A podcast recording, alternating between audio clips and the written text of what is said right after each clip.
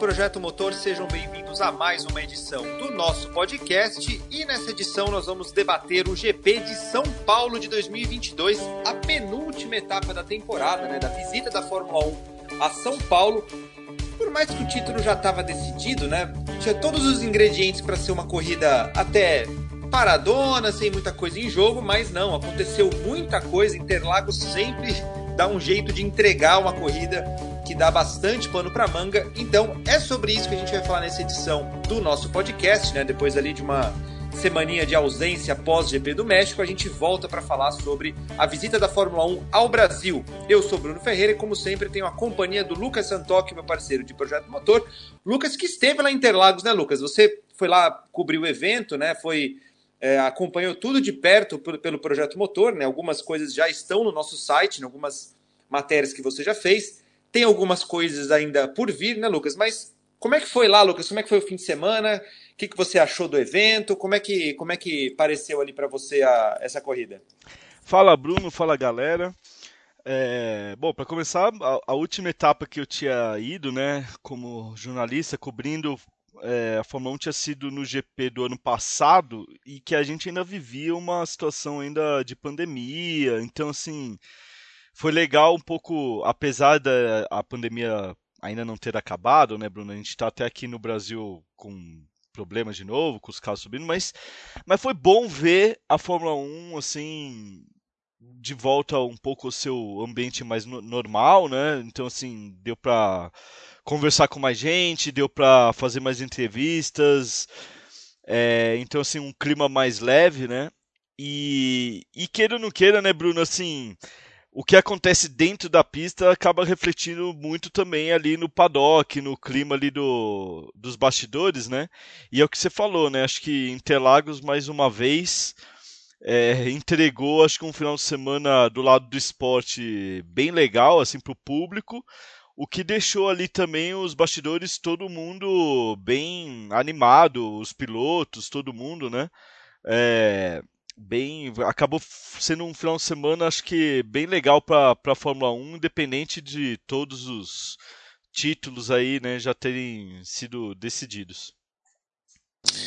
É isso aí, os títulos já decididos, mas uh, muita, uh, muita ação, inclusive algumas polêmicas com base uh, nas posições que ainda estão em aberto, né? Sempre que o título é decidido por antecipação, a gente pergunta, né? Ah, tá, mas o que está em jogo ainda? E aí sobra por muitas vezes a discussão do ah, quem que vai ficar com o vice, mas é uma disputa secundária, literalmente uma desculpa, é, é, literalmente até figurativamente é secundária porque ela não tem aquela, aquele peso todo, mas foi justamente essa disputa pelo vice que deu ali algumas, algumas histórias, né, que, que dão pano para manga, que ainda vão se repercutir nas, nos próximos dias, mas a gente vai falar sobre isso aos poucos, né, Lucas? Porque também algumas coisas foram acontecendo ali no fim de semana, e primeiro queria só falar sobre uma notícia que é, afeta bastante as categorias de base e, e possivelmente na né, chance de um piloto brasileiro na Fórmula 1 nos próximos anos, que foi a informação de que o Enzo Fittipaldi entrou na academia da, da Red Bull, né? É, foi uma notícia que saiu logo no começo do fim de semana, né? Então, até pela ordem cronológica, já queria pegar o seu, o seu ponto de vista sobre isso agora, né? Nesse começo de programa.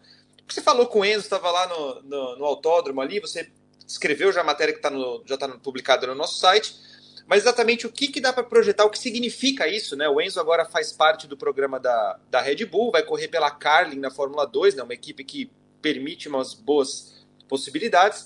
O que, que isso o que, que isso te, te mostra para os anos, anos futuros? O que, que, o que, que essa notícia significa? Cara, acho que é uma chance muito boa para ele. O Enzo, é, é, ele é um piloto é, que tem talento, né? Já mostrou, né? Ele tem, ele teve uma passagem pela Academia Ferrari e saiu justamente porque ele achava que não tava, não ia ter as oportunidades que ele gostaria dentro da Academia Ferrari.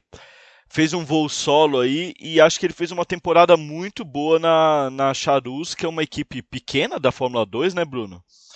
E, e tá fazendo uma temporada muito boa, pra gente ter ideia, assim, pegando de novo uma, uma equipe bem, bem pequena mesmo, uma equipe, não é nem média, eu diria, acho que é uma equipe que normalmente anda mais pro fundo do pelotão. é, ele vai agora para a rodada final em Abu Dhabi. Ele é o sexto, mas ele está empatado em pontos com o quarto e só nove pontos atrás do terceiro colocado do campeonato. Ou seja, ele está brigando para ser o terceiro. Né? Então acho que é uma temporada boa do, do Enzo. E ele contou para a gente que a discussão com a Red Bull já estava rolando desde da etapa de Budapeste da Fórmula 2, então que foi a etapa que ele subiu duas vezes ao pódio, né, na, na rodada dupla e que eles fecharam agora na, na semana antes da, de vir para o Brasil. Ainda não é oficial, oficial, mas o Helmut Marko já contou pra gente ali, pra imprensa ali que tava ali, que ele vai correr na Carlin ano que vem, né? A Red Bull, ela normalmente coloca os pilotos dela ou na Carlin, que ela faz um patrocínio até de equipe, ou na Prema, é, eles têm ali algumas, né, algumas equipes ali que normalmente eles distribuem os pilotos deles ali, né? É, e a Carlin é, é, um dos times que até por eles patrocinarem ele, eles colocam normalmente lá. É uma equipe, eu não vou falar que ela é a a melhor equipe do grid, não é talvez a, a grande equipe, uma grande equipe de ponta, mas é aquela equipe, né, Bruno, que assim é aquela equipe média que está sempre brigando por algo maior, né? Ela está sempre brigando, os pilotos normalmente vencem corridas. É, então acho que é um, vai ser um lugar legal para o Enzo tentar mostrar mais é, ano que vem, tentar aparecer mais pro ano que vem e brigar aí sim por uma posição daquelas que dá aquela pontuação da superlicença legal. Aliás, o resultado desse ano, quanto melhor posicionado ele ficar, menos pontos ele precisaria ano que vem, né, Bruno? Então, assim, é um, queira ou não queira, é uma soma de coisas, né? E, e, e mais, né? O, o ano que vem, né, a AlphaTauri vai ter o Tsunoda numa terceira temporada, né? Começa, o Tsunoda começa a chegar naquele ponto assim que muito provavelmente ou, né, ou, ou vai ou não vai, né? Então, assim, acho difícil que ele vá depois para uma quarta temporada na, na, na, na, equipe. Então, assim, uma, uma vaga ali deve abrir. E os pilotos do programa da Red Bull em geral que na, estão na base não estão indo bem, né, Bruno? Não sei qual é a sua leitura. Então, acho que, acho que o Enzo ele entra ali numa situação que ele tem. Não, não vou dizer que nada encaminhado, não é para o pessoal já se empolgar, mas assim, ele tem a chance de mostrar é, e abrir aí um caminho interessante para ele pensando em 24. É isso, eu acho que no caso do, do, Enzo tem um caminho pelo menos, não que é um caminho fácil, não que é um caminho provável, mas tem um caminho pela frente, né? Eu acho que de todos esses últimos anos, é, os pilotos que estão na Fórmula 2, né, os brasileiros que estão na Fórmula 2 ali, rondando a Fórmula 1, e alguns deles até fazendo parte de programas de pilotos, né? Uh, por exemplo, o Sérgio Sete Câmara há alguns anos, tanto na, na própria Red Bull como depois com a associação dele com a McLaren. Pô, estava ali na Fórmula 2, tinha relação com uma equipe de Fórmula 1, mas não havia um caminho aberto, minimamente aberto para pensar numa, numa promoção. Mesma coisa com o Drogovic, né? O Drogovic fez a campanha fortíssima na Fórmula 2, conquistou o ano com, com tranquilidade, né? com antecipação, mas também não tinha um caminho aberto na Fórmula 1 e ele só se associou a uma equipe que também não tem uma vaga imediata, caso tudo seja normal, né? Já no caso do Enzo é um pouco diferente, pelo menos tem um caminho. Claro que tem muita coisa para acontecer, tem muita coisa para rolar, né? No ano que vem, principalmente uma, uma temporada forte seria fundamental para ele ter uma chance, né?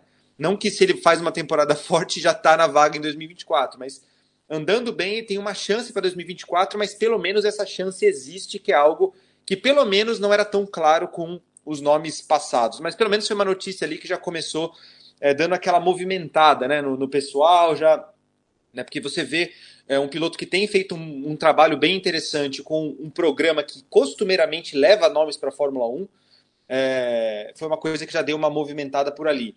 E por falar em movimentação, e, e assim, né, Lucas? Bruno, só, só para completar, ainda não é oficial, mas eu, eu posso falar com alguma da tranquilidade pelo que eu coletei ali que o Pietro renova com a Haas também, tá? Para continuar como piloto de teste de simulador. Então, assim, os, os dois irmãos vão ter alguma ligação com a Fórmula 1. E o Brasil vai ter três pilotos ligados à equipe de Fórmula 1 ano que vem, né? É o Enzo, o Pietro e o Felipe Dugrovic. ainda existe um quarto piloto hoje ligado a uma equipe, que é o Caio Collet, que é ligado à Alpine, mas o Caio, até pela temporada ruim que ele fez na Fórmula 3, o contrato com ele da Alpine acaba esse ano. Não, eu não sei como é que tá, eu não consegui descobrir se tá encaminhado, o que, que ele vai fazer no que vem, mas acho que aí já tá, tá mais difícil, vamos dizer assim, para ele se manter no programa da Alpine, o que não quer dizer que ele arrume outros meios de subir para uma Fórmula 2, né? É, mas é, mas garantido a gente são três pilotos brasileiros com alguma ligação à equipe de Fórmula 1 em 23. É isso aí. E Lucas, é, o, o, fim de semana também dentro da pista foi bastante é, movimentado, né? Aconteceu bastante coisa, como a gente até falou na abertura, e aconteceu desde a sexta-feira, né? Esse fim de semana foi é, no formato diferente, né, o formato de sprint. Então, é um treino só na sexta-feira e depois vai direto para a classificação, para a tomada de tempos. Né? E, e aí, até para deixar mais claro para o pessoal, né, que é, muita gente sabe, mas só para, de repente, se alguém tá, não está tão ligado assim, é, a, a, a, questão da pole position, né, a atribuição da pole position, esse ano é para quem realmente liderou a classificação, é para quem liderou aquela sessão que tem Q1, Q2, Q3 e termina na primeira posição, é essa pessoa que oficialmente fica com a pole position. Né? Até o ano passado, a pole position ficava com o piloto que vencia a corrida sprint. Né? Então, só para a gente alinhar aqui os, os termos, né? Mas então foi basicamente isso. Sexta-feira tem o primeiro treino e depois vai para a definição da pole position. E aí, é, com aquelas, aquele, aquela pinçada, né? aquela pincelada de, de, de, de aleatoriedade que só Interlagos sabe entregar com a questão climática, a gente viu Kevin Magnussen na pole position, né, Lucas? Acho que é uma coisa que estava longe de ser minimamente esperada, né? Ok, Interlagos pode ter uma zebra de vez em quando, uma classificação na chuva pode ter de vez em quando, mas é, ok, a gente pode até imaginar que ocasionalmente as favoritas é, não consigam capitalizar no resultado, né? Que a pole position não fica com Red Bull, não fica com Ferrari, mas aí você espera que a Mercedes vai aproveitar, que a McLaren vai aproveitar, né? Que a Alpine vai aproveitar, mas não a Haas do Kevin Magnussen. É claro que teve um quê de aleatoriedade enorme, teve um quê de sorte enorme também, né? Pelo fato de ter dado aquela bandeira vermelha e logo depois é, a chuva ter aumentado, né? A bandeira vermelha causada pela escapada do George Russell, mas o Magnussen fez a volta certa na hora certa e conseguiu ali daquelas, daqueles resultados ali que todo mundo vai depois olhar daqui a alguns anos e falar: meu Deus do céu, como raios isso aconteceu de ter uma, uma Haas na pole position, né, Lucas? Acho que já começou ali as coisas, é, as coisas diferentes, né?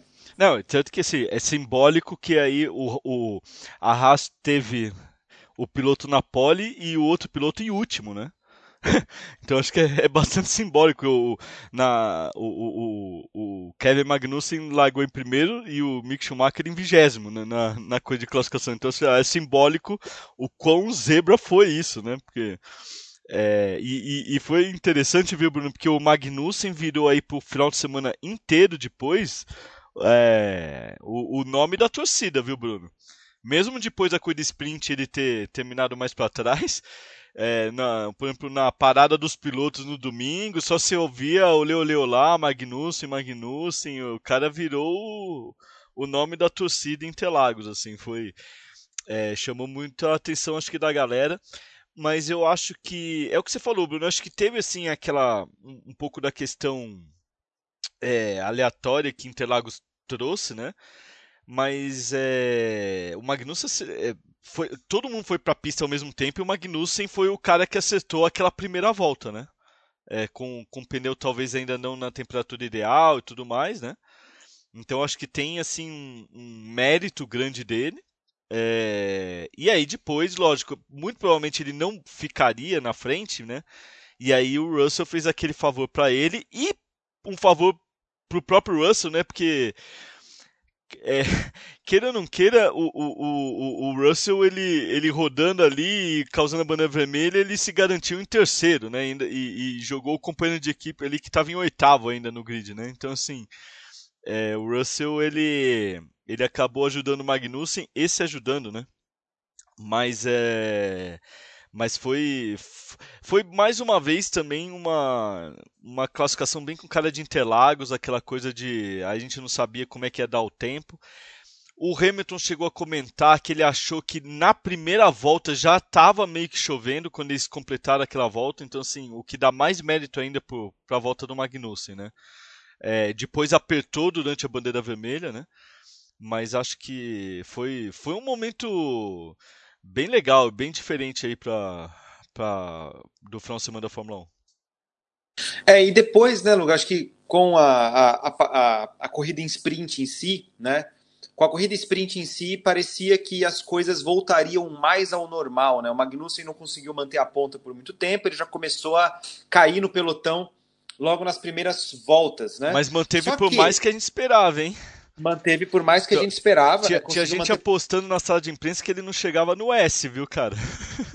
É, então. então é, pois é. Ainda assim conseguiu fazer bastante, mas é, como você falou, né, depois ele foi caindo porque realmente as coisas já estavam mais de volta ao, ao normal, né?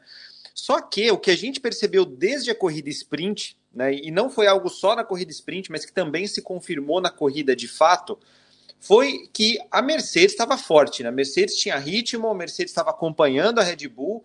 Na, na, na, corrida sprint de sábado até ficou-se uma dúvida ali do tipo, putz, pode ser que tenha sido também fruto do, do, da escolha de pneus do Verstappen. Né? O Verstappen foi o único ali dos ponteiros que, que usou pneus médios, enquanto todo mundo foi de macios. Mas de todo modo, né, a Mercedes ficou ali o tempo inteiro, a Mercedes pressionou com a vitória do, do George Russell já na corrida sprint.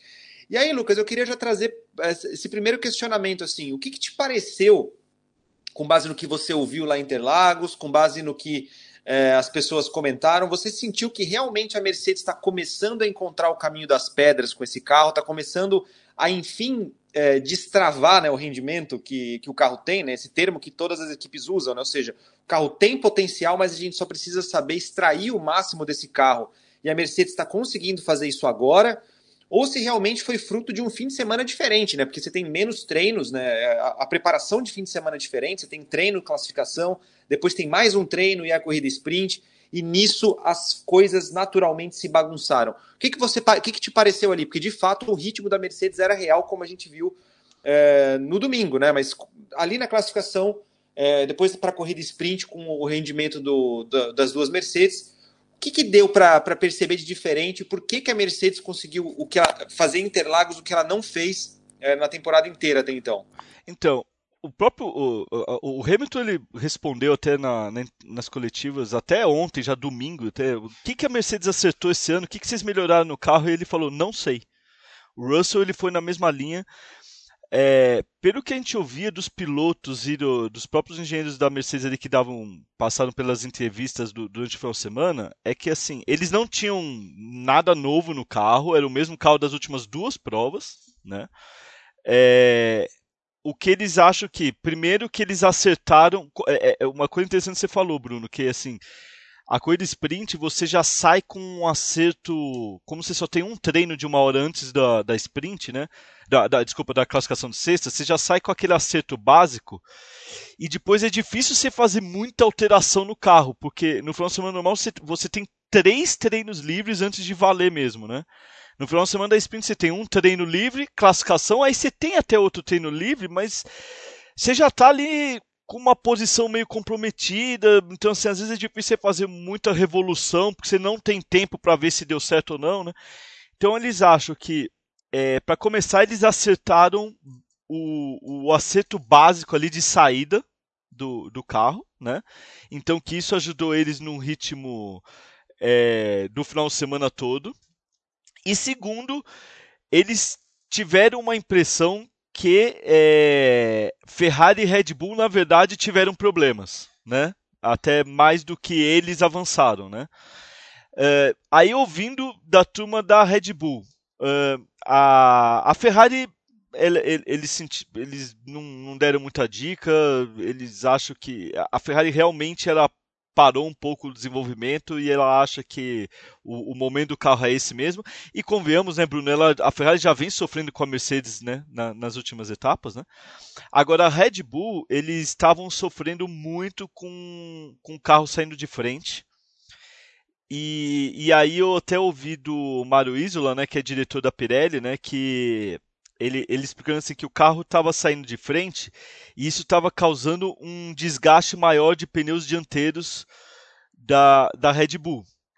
E ele acha que assim não era uma coisa nova do carro, é, é, assim não foi uma, uma coisa que do nada começou a acontecer com o carro da Red Bull. Ele acha então que foi que o acerto que a Red Bull escolheu, aquele acerto básico que a Red Bull escolheu para Interlagos, não casou com a escolha que a Pirelli fez ali de pneus para esse final de semana. É, existia também uma expectativa que com temperaturas mais altas talvez a Red Bull andasse melhor. É, tanto que na sexta foi aquele tempo até com certa chuva. No sábado a sprint é, não teve chuva, mas a temperatura estava ali abaixo dos 25 graus. E aí existia uma expectativa que domingo a corrida fosse é, num calor bem mais forte. E aí falava-se muito, ou seja, que a Red Bull provavelmente teria menos esse problema do carro saindo de frente, por isso um desgaste menor de pneus na corrida.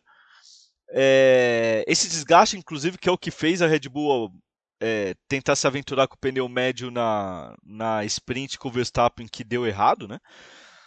Só que, Bruno, eu, eu até fiquei acompanhando, uma hora e meia antes da largada no domingo, é, tava fazendo 30 graus em São Paulo, em Interlagos, né? Cara, a temperatura despencou na uma hora e meia antes da corrida. Na hora da largada já estava 23 e a temperatura da pista ela caiu o tempo todo. Ela estava 55 graus, no meio da corrida já estava ali em 40 e poucos. Né?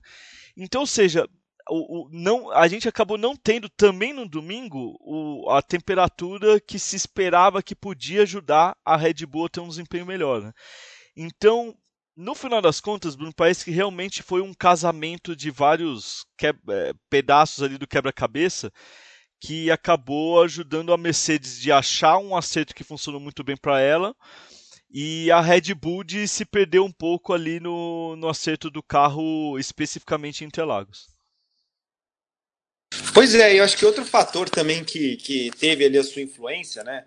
E aí a gente vai ter, a gente entra naquelas uh, aberrações estatísticas da Fórmula 1 que a gente adora, né, Lucas? A gente adora quando a Fórmula 1 tem essas aberrações de que é, o George Russell largou em primeiro, mas não ficou com a pole position, né?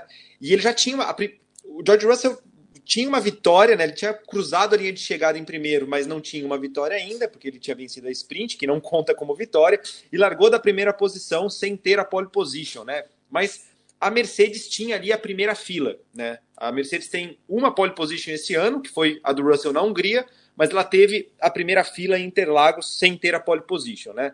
Mas é, a grande ameaça nesse começo de prova era justamente o Verstappen, que queria é, que já queria já tentar partir para cima e recuperar né, o, o, o, dano desse resultado ruim da, da corrida sprint com, com todos esses fatores que a gente mencionou. E aí a gente já teve ali o primeiro lance de controvérsia, né, o primeiro grande lance de controvérsia no domingo, que foi o toque entre uh, Verstappen e Hamilton, né? Isso é tão 2021 esse papo, né, Lucas? É tão 2021 a gente aqui discutindo o toque entre Verstappen e Hamilton numa disputa por posição. Inclusive Interlagos no ano passado também a gente teve ali uma, uma disputa bem acalorada entre Hamilton e Verstappen uh, na pista, mas desta vez os dois realmente se tocaram uh, ali no, no S do Senna. O Verstappen levou a pior porque ele precisou fazer um pit stop, né? A asa dele sofreu um dano maior, ele precisou fazer uma parada para trocar o bico.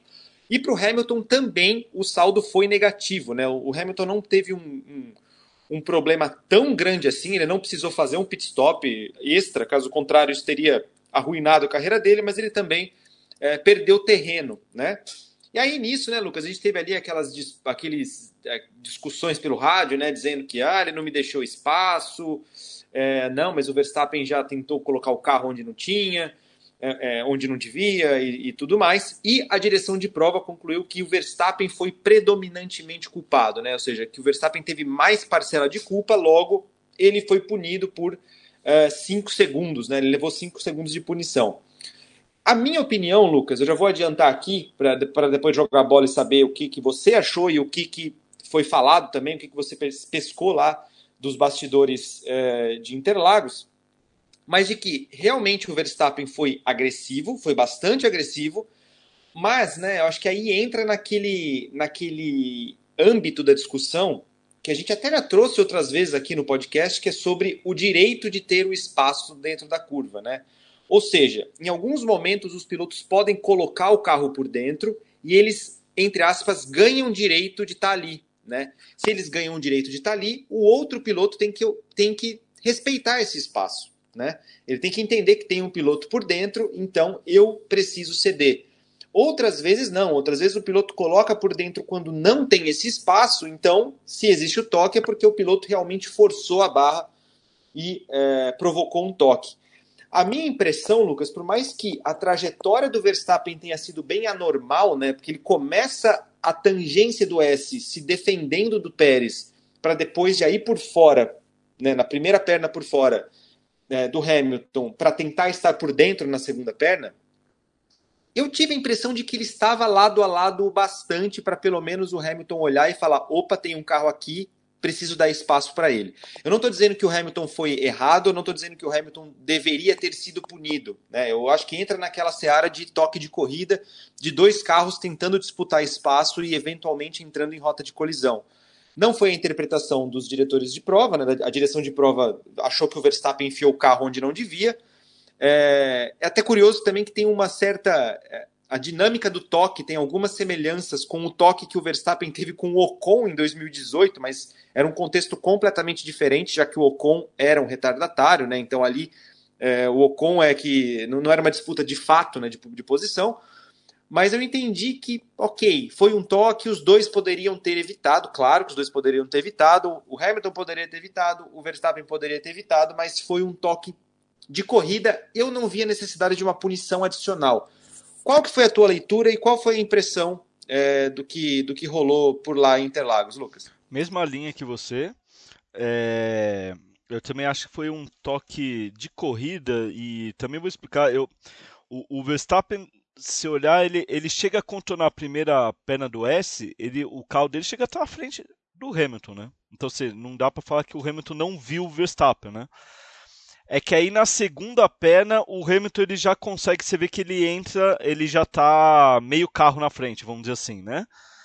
Mas aí a gente tem, é, a gente tem várias, né, aquela, aqueles requisitos que, que normalmente são usados para para é, se analisar um lance desse, né, que tenta se colocar uma matemática para né, na, na história é que, primeiro, tem a questão do direito de espaço, né, que, que você explicou muito bem, que a gente já falou várias vezes aqui no podcast, no nosso Instagram, no site, no, no YouTube. É, mas também tem a questão, assim, o que, que dava para fazer para evitar o acidente, né?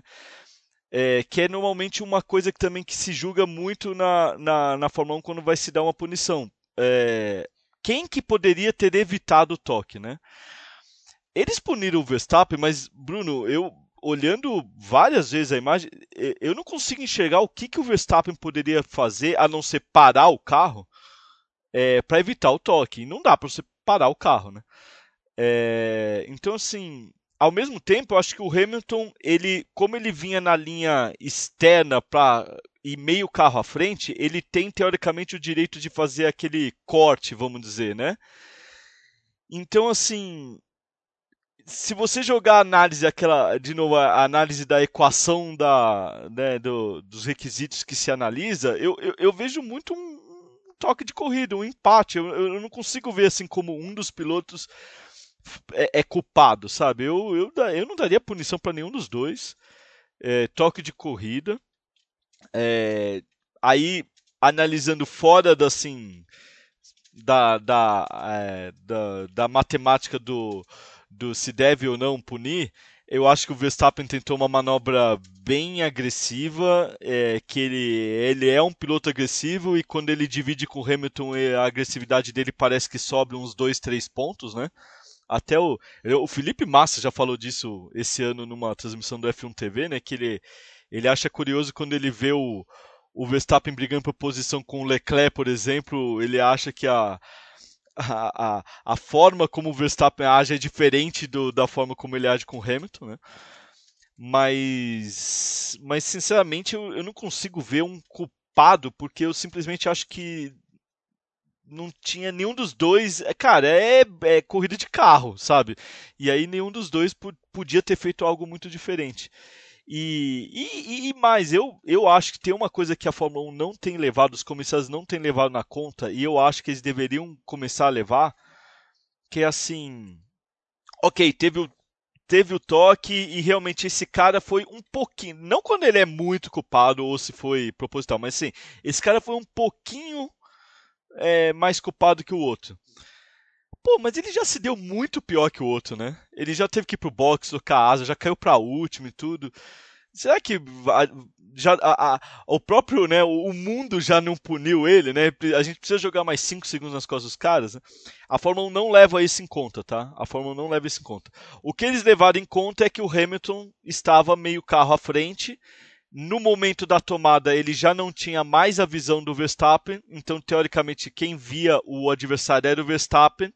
Então, na visão dos comissários, é isso que eles falam, que era o Verstappen que tinha que ter é, tirado o carro porque a visão era toda dele. Mas é que eu só acho que não tinha para onde o Verstappen ir ali. É, eu acho que a, a visão ali não é nem tanto o que, que o Verstappen poderia fazer a partir do momento que ele emparelhou, né? Eu acho que na visão da direção de prova ele nem deveria ter emparelhado porque o espaço não estava ali. Mas é complicado, né? Aí é complicado. É, torna a análise fica muito mais precisa, muito mais de é, é, analisar uma, uma dinâmica que é que, que eu acho que não se aplica tanto em uma disputa por posição por curva, sabe? Eu acho que quando existe um, erro predominantemente ou, ou claramente de uma das partes, aí sim eu entro na, no mérito da, da punição, mas nesse, por mais que eu entenda que é, a direção de prova possa até ter pensado que o Verstappen forçou ali uma, uma, uma barra, talvez a punição, na minha visão, acho que não se, não se encaixaria muito. É mas é ali, né, Lucas... Colocar, né, resumindo, Bruno, pra, pra, na direção de prova, a gente está colocando várias coisas assim, mas assim, é, e de novo, não é nem o diretor de prova, é mais os comissários, eles levam muito em conta na Fórmula 1 aquela velha máxima do, da rua, né? De quem tá atrás, quem bate por trás é, é, o culpado, né? Então, assim, eles levam muito isso em conta. É, mas é o que você falou, Bruno. Eu acho que nem sempre o acidente tem um culpado. Pois é, nem sempre um acidente tem culpado. E a partir desse momento, né, Lucas, quando a gente viu já o Hamilton com, a, com, com pelo menos alguns uh, contratempos maiores, né, que pelo menos fizeram ele perder contato com uh, o Russell naquele primeiro momento. O que a gente viu ali na frente foi ali um, um, uma disputa a três, né? Naquele primeiro momento de prova era uma disputa a três entre o George Russell, que manteve a ponta do começo ao fim, uh, o Sérgio Pérez, que tem, tentava também acompanhar o ritmo do Russell, e o Carlos Sainz, né? depois que o Carlos Sainz conseguiu se livrar do, do Lando Norris, ele também ficou ali na, na disputa também. E foi nesse momento que a gente viu que realmente a, a, o ritmo que a Mercedes vinha apresentando era para valer. Né? Naquele, naquelas condições, naquela circunstância, era um ritmo de fato, porque o Pérez não só não conseguia se aproximar, né? teve um momento ali que ele manteve um certo contato, um segundo, um segundo e meio, dois segundos atrás do Russell, mas chegou em momento o Russell começou a abrir, né? E o que a gente viu foi basicamente o Russell controlando. O Russell controlou a vantagem o, o tempo inteiro. Depois que nós tivemos um safety car na parte final da prova, né? Que foi com o abandono até do próprio Lando Norris, é, ele aí sim sofreu um calor mais forte por parte do Hamilton que vinha atrás e até o Pérez, o, desculpa, até o Sainz tentando é, chegar mais perto também pela situação dos pneus. Mas ali foi isso, né? Foi basicamente coube ao George Russell um controle, né? Ele precisou ter muita frieza ali no final com, com o Hamilton é, no cangote dele ali, mas me surpreendeu como que a Mercedes conseguiu controlar, né, Lucas? Eu acho que a gente até falou em edições passadas aqui que a Mercedes, para ganhar a corrida, precisaria de uma circunstância especial, porque parecia que naquele ritmo pau a pau, assim, bater Verstappen, bater Leclerc, bater Pérez, bater Sainz, não seria uma coisa muito viável, até que foi em termos de ritmo em Interlagos, é, mas foi realmente do começo ao fim, né? Não teve assim tanta. Não, a corrida não precisou ser tão maluca assim para Mercedes, Mercedes vencer, para Mercedes fazer dobradinha, né? Até que é uma coisa mais significativa, e para o Russell vencer a sua primeira a sua primeira prova na Fórmula 1, de fato, né? Foram duas vitórias no fim de semana e a sua primeira vitória em GP no domingo. O que, que te pareceu, Lucas? Como é que você é, analisou assim realmente a forma como o Russell controlou os ataques, né? Tanto com relação ao, ao, ao Pérez no começo, né? Que ele não teve tanta dificuldade assim com o Pérez no começo, mas principalmente tendo que é, resistir às, às, aproximações de um Hamilton que conseguiu se recuperar também, dadas as circunstâncias. Eu acho que o Russell ele controlou a corrida lindamente. Parecia que era, sei lá, a trigésima vitória dele, né, Bruno? É... A corrida do Russell super redonda. É... Acho que a gente viu no desempenho, principalmente do Pérez, exatamente aquela análise que eu estava explicando do, sobre o carro da Red Bull mais cedo, que começo de corrida o Pérez até foi ali, mantendo ali um segundo e meio, mas você vê que o, o, o desgaste do pneu dianteiro come, começou a deixar ele para trás, para trás quando a gente vê, o Russell estava 4 segundos na frente. Uh, a Ferrari ela se comprometeu com uma estratégia meio maluca de largar com médio e tudo mais, mas o Sainz até falou depois, é, como eles largavam mais para trás, eles foi realmente aquela análise fria da Ferrari de vamos fazer diferente dos outros para tentar ver se cai no nosso colo. Foi mais ou menos isso que o Sainz falou, porque ele falou eles precisavam fazer alguma coisa diferente e e queira ou não queira, né, Bruno? Algo que acho que ajudou muito o Russell foi o acidente do Hamilton com o Verstappen no começo, né? Porque acho que é, o Verstappen dos carros da Red Bull é, é, normalmente, né, é claramente o mais forte, então era talvez quem poderia de outra equipe fazer um ataque mais forte a ele.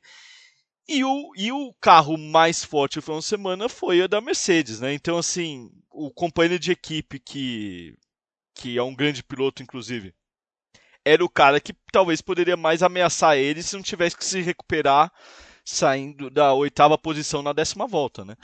Então, então acho que isso também ajudou muito o, o, Russell a ter uma corrida um pouco mais entre aspas tranquilo, porque o Hamilton acabou tendo, vamos dizer assim, uma chance de vitória só depois do último safety car. É, mas aí a gente tinha ali menos de 15 voltas pro final, né? Aí foi uma perseguição frenética, mas que, cara, o Russell acho que controlou lindamente ali, né? Porque ali aí já não tinha mais muita estratégia, não tinha mais muito que pensar de undercut, overcut, né? Então se era pisar no acelerador e vambora, e aí é, eu acho que o Russell, cara, ele não cometeu um errinho, nada ali que desse uma chance ao Hamilton. A diferença não passou de um segundo e meio, né? E ficou sempre entre 1.1 e 1.5, o que foi importante para o Russell também, porque aí o Hamilton não conseguiu em nenhum momento entrar na zona de asa móvel, né? para dar uma encostada, que aí poderia ser um, um perigo para ele, né? Mas, é, mas eu acho que foi um Russell ajudado ou não por algumas circunstâncias. Acho que o Russell ele con controlou lindamente a corrida, assim. Acho que ele se aproveitou bem da brecha que deram, se aproveitou do carro que ele tinha e, sinceramente, assim, por mais que tenha tido uma pressãozinha do Hamilton no final, por conta do safety car, acho que assim, chance mesmo ele não deu para ninguém não. É, não deu para ninguém. Foi, foi, uma vitória bastante dominante, né? Largou da primeira posição, liderou todas as voltas, né? Ele só perdeu a liderança quando foi para o box, fez a melhor volta da prova e venceu, né? Não é um, um hat-trick, né? Não é a barba, cabelo e bigode, porque oficialmente ele não teve a pole position, é. né? Oficialmente ele não teve a pole position, mas é, conseguiu ali a primeira vitória, e acho que uma vitória também que tem um peso, né? Que agora, com essa, esse resultado, ele, ele abre 25 pontos de vantagem para o Hamilton né, no, no campeonato. Então, ele praticamente garante a vitória né, nesse duelo interno da Mercedes, o que é um tremendo resultado para ele. Né? Primeira temporada dele na Mercedes, conseguir terminar à frente do Hamilton. Claro que o Hamilton pode vencer em Abu Dhabi e o, o, e o Russell zerar, e aí eles terminam empatados. Se o Hamilton vence e faz a volta mais rápida com o Russell zerado, o, o Hamilton passa à frente, mas tá bem, tá bem encaminhado esse duelo, né? Do, esse duelo interno. O que para o Russell, né, chegar na Mercedes, primeira temporada dele numa equipe grande, só que tem o revés de que a equipe grande não tá tão grande quanto nos anos anteriores. E ele conseguir ter os resultados que ele teve, conseguir ter a única pole position da equipe no ano, na Hungria, até agora, a única vitória da equipe no ano, agora Interlagos. Que, que temporada, né, Lucas? Acho que, claro que a gente é, vê ali alguns pontos que ele pode melhorar nos próximos anos, mas é, pô, terminou na terminar na frente do Hamilton é um objetivo extremamente valioso e tá quase lá, né? Ah, acho que até pouca gente imagina. Acho que assim, ninguém duvida muito do talento do Russell, né? É, ele é com certeza um cara que. É, eu não gosto de falar que vai ser campeão, que vai ganhar, não sei o quê, porque a gente nunca sabe o que vai acontecer. Né? Até com, você vê quem imaginaria que a Mercedes ia ter a temporada que teve esse ano. Mas ele com certeza acho que ele já é uma das estrelas da Fórmula 1. Né? Agora, é, e futuramente acho que vai ser ainda um cara ainda maior ainda, né? Mas é, mas chegar no primeiro ano já batendo o Hamilton, acho que é, é um resultado enorme para ele, enorme. É lógico, tem contextualização aí, né? É, e, o, o Russell, acho que ele foi o cara regular, né? É, tanto que ele tem, se não me engano, ele, ele chegou. O Hamilton chegou mais vezes à frente dele e tem é, em, em resultados de grid também está à frente. Porém, o Russell foi aquele cara regular, ele entregou, ele foi top 5 em quase todas as corridas. Ele, ele foi o cara, enquanto que o Hamilton teve muitos altos e baixos com esse carro novo da, da Mercedes, né? Existe a justificativa, que ele estava tentando isso, aquilo, mas queira ou não queira, o que vale no final são os resultados e o Russell no final entregou é, resultados mais consistentes, né?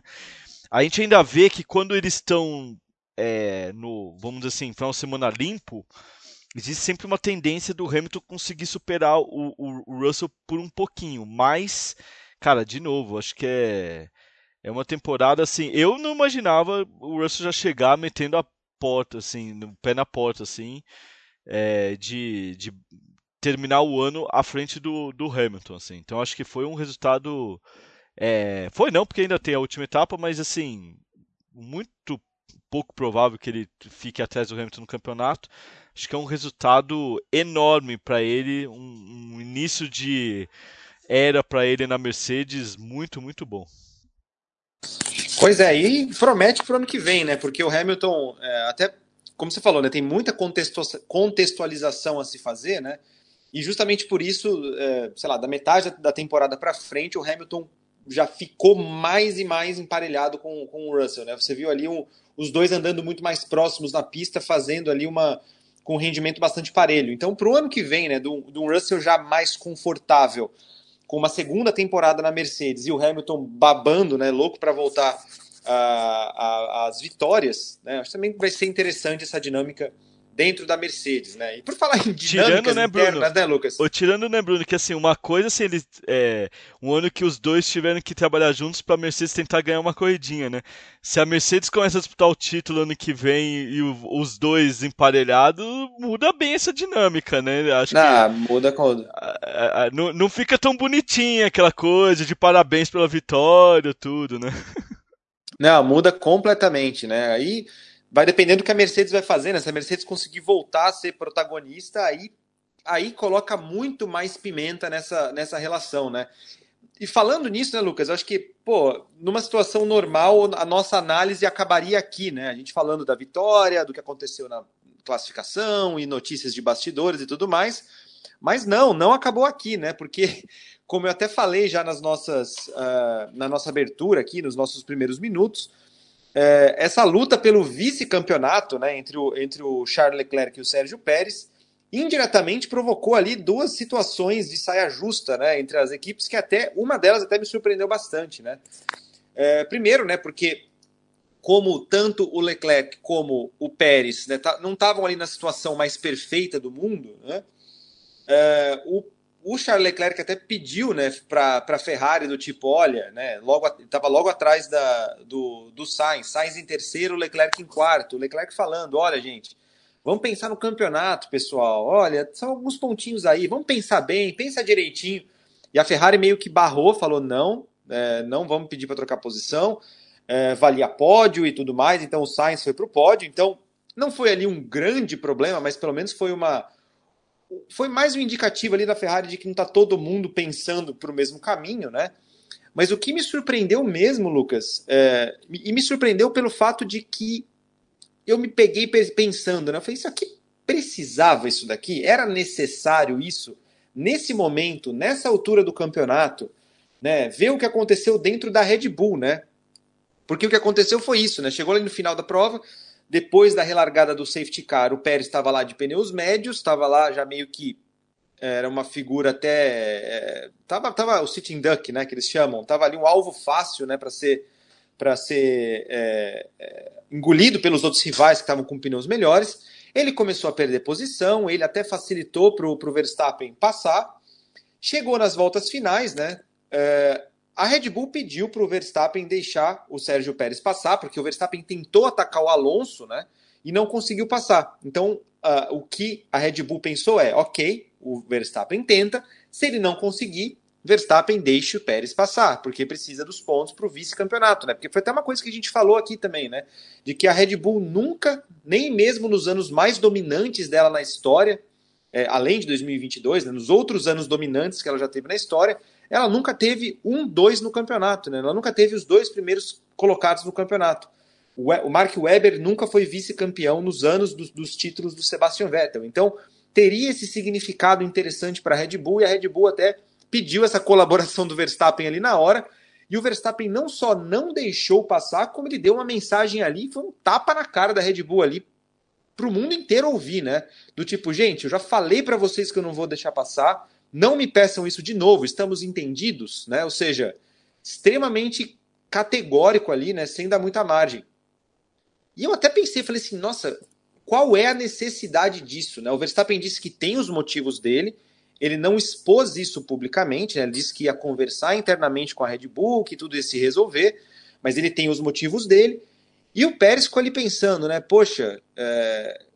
para que isso, né? Isso, isso mostra quem ele é de verdade. Ou seja, o momento em que a Red Bull, enfim, domina a temporada, conquista o título com antecipação, Verstappen em estado de graça, batendo recorde de vitórias no ano, o Pérez também é, almejando realisticamente terminar como vice-campeão tinha tudo para ser aquele fim de ano tranquilo e do nada a gente viu isso acontecendo ali, um, um clima de estranheza enorme quando não tinha mais nada em jogo para o Verstappen. Isso aconteceu. O que, que, te pareceu isso, Lucas? A gente tem até algumas, algumas especulações, é, alguns rumores né, sobre o que teria causado essa reação do Verstappen, mas de uma forma geral, o que, que te pareceu assim isso tudo? Você, ficou tão chocado ou espantado quanto eu? Cara, eu fiquei o, o que mais me espantou, ou chocou até, para usar a sua palavra, é, não foi nem a atitude de não deixar passar, mas foi a mensagem do Verstappen, você não achou? É, foi uma mensagem muito dura, você, você não achou, Bruno? Total, total. Ali, ali foi. Eu, eu não lembro de ter visto, pelo menos nas, na, nos rádios que são transmitidos, nenhuma equipe falando desse jeito com nenhum piloto e vice-versa, sabe? Do tipo, tá, tá, ficou claro, não me peçam isso de novo, sabe? Uma coisa é, assim. Bem, é, é bem categórico. Né? Esse ficou claro isso, né? Que né, né, em inglês ainda, acho que fica até mais duro ainda a expressão que se usa. Me chamou muito a atenção, assim, eu tava na sala de imprensa, eles botaram a, a, a mensagem, assim, e assim, o Verstappen sabe que aquilo ia ser transmitido, né, pro mundo, né? Aquilo foi proposital para mim. É, a, a, a, forma como ele dá, faz a mensagem, para mim, é, não é uma mensagenzinha só para a equipe ali, ó, oh, não, não quero deixar passar, não sei o quê. Não, o jeito, inclusive, essa, essa, frase que ele usa assim, é, tem os meus motivos e está claro isso, não me peçam mais, eu, eu, eu senti que foi. Ele, ele, quis deixar público mesmo a coisa, sabe? Me espantou mais do que a, a reação, do que não deixar passar em si. Até porque, né, Bruno, o, o se olhar o Pérez estava ficou 4 segundos atrás dele ali no final, né? E, e o Verstappen estava a meio segundo do Alonso. Então, assim, a, a, a, briga ali foi até a linha de chegada. Então é muito difícil também chegar pro cara e falar assim: não, desencana de passar aí na última reta para ainda trocar posição. Então, assim, eu até entenderia assim, uma justificativa de assim, cara, não deu para deixar passar porque eu tava brigando com o cara aqui até a linha de chegada, porque foi meio segundo a diferença do, do Alonso para o Verstappen. Agora, a, a, a mensagem foi o que me chamou mais atenção. Cara, nas coletivas eu tava ali no cercadinho da imprensa depois, assim. O Pérez estava até meio perdido, sabe? Acho que ele demorou para entender o que tava rolando, assim. Tipo, por que, que o cara tá bravo comigo, sabe? É, não tô entendendo, né? E, e aí depois, é, já que você levantou a bola, tá, Bruno, eu vou cortar, tá? É, o rumor que estava se falando ali de bastidores, isso também acho que o pessoal que está ouvindo a gente já deve ter visto nas redes sociais, porque já já está se falando bastante. É porque parece que, de novo, não é uma aqui uma informação é, que é com certeza que dá para falar que foi isso, mas assim o, o, que, o que tá se falando é que parece que o Verstappen é, acha que lá no GP de Mônaco, lá no começo do ano, que ninguém mais lembra disso, só o Verstappen aparentemente lembra, é, que ele acha que lá naquela classificação que o Pérez bateu de propósito lá no final da classificação, porque ele tinha o melhor tempo e o Verstappen estava só em quarto, né? Para ele poder largar na pole, que aí ele teria dito para a equipe na época que é, que ele tinha ficado descontente com aquilo e que ele não ia mais ajudar o Pérez para nada. Mas... O Pérez largou em terceiro naquele, naquele dia. Era mais terceiro, pro né? Desculpa, frente, é. Era pro Pérez largar à frente do Verstappen. Exato, desculpa, você me lembrou, é isso. É, era mais pro Pérez largar na frente do Verstappen, que o Verstappen teria ficado o pé da vida. E até o fato do Pérez estar só em terceiro no grid, inclusive, acho que até é outro ponto assim que eu, eu questiono muito essa visão do Verstappen de o cara ter feito de propósito, sabe? É... E assim, eu acho, sinceramente, que se é isso mesmo, eu acho muito pequeno por parte do Verstappen, sinceramente. Uh, acho que ele prejudicou, de novo, uma intenção da equipe. Né? Uh, o, o, Pérez e o Leclerc vão empatados em pontos agora lá para Abu Dhabi. Então, assim, quem chegar na frente vai ser. Vai ficar, vai ficar com o vice-campeonato o, o, o Verstappen ainda deu uma. Cara, na entrevista depois, perguntaram para ele, ele ainda virou assim pra mim. Ah, não, é, a gente vai conversar agora tudo. Mas também, ó, o que importa é quem fica na frente mesmo, né? Então, ou seja, querendo dizer assim, cara, eu já fui campeão disso também, então dane-se. Então você vê que foi, foi tudo muito estranho. E, e, e, você usou uma palavra boa, Bruno. Desnecessário, sabe? Eu achei assim. De novo, eu acho que ele ele poderia não ter deixado passar e ter usado justamente a justificativa assim, cara, o, porra, o Pérez ficou 4 segundos para trás e eu tava aqui na caixa de câmbio do outro, né? Então, assim, mas não, ele usou uma justificativa meio pobre, eu achei. E... Não, Lucas, des desculpa te interromper, mas mesmo uhum. que ele falasse assim, falou, pessoal, não deixei passar, a gente conversa depois, sabe? O problema foi que ele tacou no ventilador, né? Ele foi, ali escancarou para o mundo de que, opa, aí tem coisa. Aí, aí nesse, no, no, reino da Red Bull tá, tem alguma coisa aí, tem alguma coisa rolando. Não é aquelas mil maravilhas que está aparecendo, onde todo mundo se ajuda, se abraça, campeões e, e, tudo, e tudo mais. Escancarou ao mundo de uma forma, né, sabendo que estava indo ao mundo, deixando claro, olha, deixei claro que não vou passar. É, are, é, é, fui claro bastante, sabe? Vocês, me entenderam? Ou seja, é, escancarou para o mundo uma crise, assim, é, mesmo que ele não quisesse deixar por esse motivo, né? Então tem, tem várias camadas aí, mas complementa aí, Lucas, depois que eu, que eu falo que eu faço, falo mais algumas coisas depois. Não, não, eu acho que é isso, Bruno.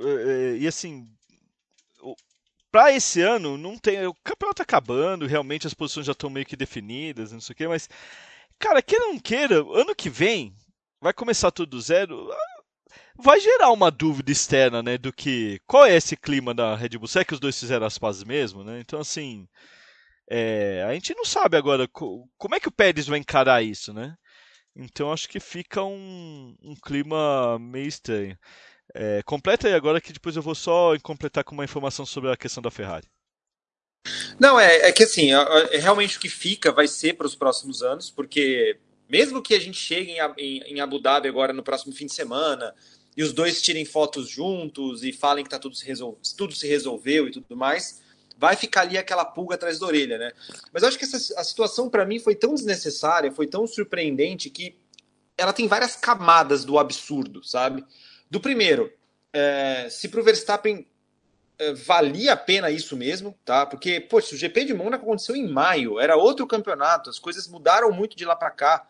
Né? O, o campeonato progrediu.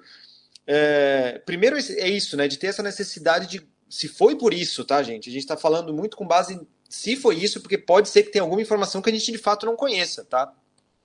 Mas independentemente disso, é, primeiro, se foi por aquilo, a Red Bull, como equipe, já deveria ter lidado com isso de uma outra forma. Né? Não, não, não precisaria explodir dessa maneira. Isso já devia ter sido um, um assunto resolvido, tá?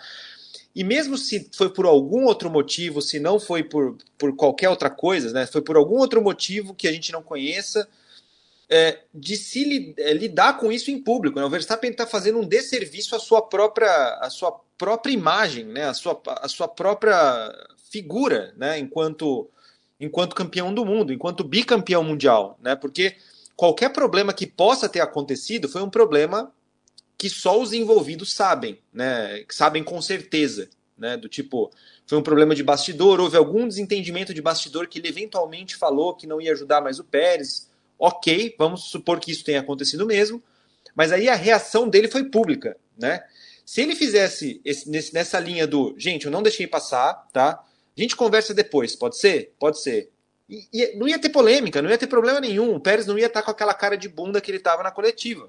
Né? Ele podia estar bravo, ele podia estar. Mas o fato de ter sido tudo feito tão escancaradamente e ele ser questionado por isso, ou seja, pô, Pérez, você segurou o Hamilton em Abu Dhabi no ano passado, o que teve peso para o desdobramento daquela prova, né? Porque o, o Verstappen não passou o Hamilton ali em Abu Dhabi naquele momento, mas diminuiu a vantagem de modo que o, que o Hamilton não conseguia mais fazer aquele pit stop de segurança com o safety car. E foi isso que deu a oportunidade do Verstappen é, fazer aquela ultrapassagem na, na volta final. Então, assim, é uma equipe que vinha trabalhando junta bem, né, vinha conseguindo os resultados e do nada, do nada a gente viu essa, essa crise pública explodindo na cara de todo mundo. E agora a Red Bull tem uma crise a lidar. Na... É isso que eu fico pensando pela perspectiva da equipe. Né? Ela tem uma crise de imagem para lidar na última etapa do ano, numa num, num campeonato que eles dominaram, é, em que Pérez e Verstappen nunca estiveram diretamente em rota de colisão. Né? Não é que os dois, um, em algum momento, estavam disputando o título e se desentenderam. Não, não foi o caso. E eles vão ter que se explicar e vão ter que se vão ter que controlar aí esse, esse clima aí até o final da temporada e já de olho também no ano que vem, né? Porque ano que vem tudo começa do zero e se a relação não se consertar até lá, tudo fica tudo fica complicado. Mas é... e aí, Lucas, você falar, você também trazer alguma informação sobre o que aconteceu na Ferrari, né? Que a Ferrari foi uma crise até que ficou em segundo plano também, um desentendimento que ficou em segundo plano é, por conta do que aconteceu com a Red Bull, né? É, não, porque o, o próprio Sainz depois trouxe pra gente lá é, que realmente existia um combinado que, que o Leclerc, dependendo das situações de corrida, o Leclerc vai ter alguma vantagem é, e que o Sainz já teria aceitado de, inclusive de ceder posições e tudo por conta dessa briga pelo vice, né? Mas o Sainz falou, eles nem, eles nem me passaram a informação que o Leclerc tinha pedido para eu ceder a posição. É, eles só me falaram depois. Aí ele até brincou, ainda bem, né? É, que só me, só me veio a informação depois eu não tive que fazer. E aí o que foi explicado pela própria Ferrari foi que, na verdade, assim, o, o, o Sainz ele tinha ali um, uma margenzinha, né? É, e o Leclerc, ele estava também muito apertado, tanto pelo Alonso quanto pelo Verstappen, né? O, o Leclerc só chegou um segundo à frente do Alonso e, e, o, e, o, e o Verstappen chegou meio segundo atrás né, do, do, do, do Alonso. Ou seja, é, o, o, Leclerc estava muito apertado. O que eles acharam que, na verdade, uma troca de posições, é, na verdade, ficou mais arriscado para a equipe porque eles podiam, por exemplo, o Leclerc passar e às vezes o Alonso ou o Verstappen vir junto, ou um erro ali na hora da manobra e, e os dois tomarem a ultrapassagem um dos pilotos. É, lembrando que a Ferrari também tem, ela tinha que proteger ali a, o, a posição 3-4, porque existe uma briga no campeonato de construtores, né, que está indo inclusive para Abu Dhabi aberta contra a Mercedes. A Ferrari tem 524 pontos, a Mercedes 505. Tá bem encaminhada aí para a Ferrari, né? É, são 19, 19 pontos, né? É isso? É isso, 19 pontos. Bem encaminhado para a Ferrari, mas construtores, né? É fogo, né? É, é, são muito mais pontos, são dois carros, então assim. Então que a Ferrari, na verdade, e parece que os dois pilotos aceitaram, entendeu? Porque realmente a situação ali para fazer a troca de posições era meio arriscada, né? Então, assim, foi, foi isso que aconteceu. Parece que, assim, não, não, não vai virar crise, tá, Bruno? Parece que foi, tá, é, foi, foi entendido que a situação de pista ali não era propícia a uma troca de posições. E, e só para citar também, Bruno, a gente também teve uma outra crise interna de equipe que foi na Alpine, né? Com o Alonso e o Ocon se estapeando na, na, na pista na, na sprint, né? E, e aí depois da sprint o Alonso soltou, também o Alonso adora uma bombinha também, né? Ele não consegue ficar como sem ser protagonista das coisas. É, perguntaram para ele e ele virou e falou assim: É, não é a primeira vez. E aí ele citou lá três corridas que ele se tocou com, com, com o Ocon durante o ano. E ele falou: Mas ainda bem que só falta mais uma corrida disso daqui. Ou seja, meio que falando: Pô, tô louco pra sair fora disso, que não aguento mais o cara. É, que é uma coisa também que eu acho estranha, porque assim, eu nunca imaginei que existisse algum problema entre Alonso e Ocon, né? Sempre me pareceu uma dupla que se dava muito bem, né? É, então assim, também o Alonso no sábado já já jogou também ali uma, uma bomba ali dentro da, da Alpine. E num momento que a Alpine, assim, cara, a Alpine de anos e anos aí, né, como Renault, é, sem mostrar muita evolução. E acho que esse ano a Alpine, ela, é, não tenho muita dúvida que, assim, tirando as três da frente ali, tem sido o melhor carro. E o Alonso, inclusive, conquistou um belíssimo resultado ontem, né, no domingo, chegando no quinto lugar. E, assim, um quinto lugar brigado, né? Não foi só uma situação que do nada aconteceu no final da corrida. É, de desempenho de prova, né? Então, um resultado muito bom do, do Alonso. Pois é, né? Então, de uma maneira até com, com bastante assunto, né? uma maneira bastante movimentada, a Fórmula 1 sai de São Paulo para ir para Abu Dhabi. Né? A Fórmula 1 vai fazer agora a sua última etapa nesta longa maratona chamada 2022 no próximo domingo com o GP de Abu Dhabi. Né? A gente tem ainda essas pontas soltas, né? tanto para ver como que esses tópicos de Interlagos vão se desdobrar até a, temporada, a etapa final da temporada, como também é, vamos ter a definição destas posições que ainda estão em aberto. Né? O Leclerc e o Pérez chegam empatados na luta pelo vice-campeonato. Temos também, né, quem sabe, a possibilidade da, da, da Ferrari ser ameaçada pela Mercedes na luta pelo, pelo vice-campeonato. Né? As coisas estão mais encaminhadas para a Ferrari, mas nunca se sabe. E tem ainda algumas coisas, né, alguns tópicos ainda em aberto que nós vamos ter que cobrir na próxima etapa em Abu Dhabi. Então é isso, pessoal. A gente chega ao fim dessa edição do nosso podcast. Uh, Lucas, valeu pela companhia de sempre. Galera, grande abraço e até a próxima.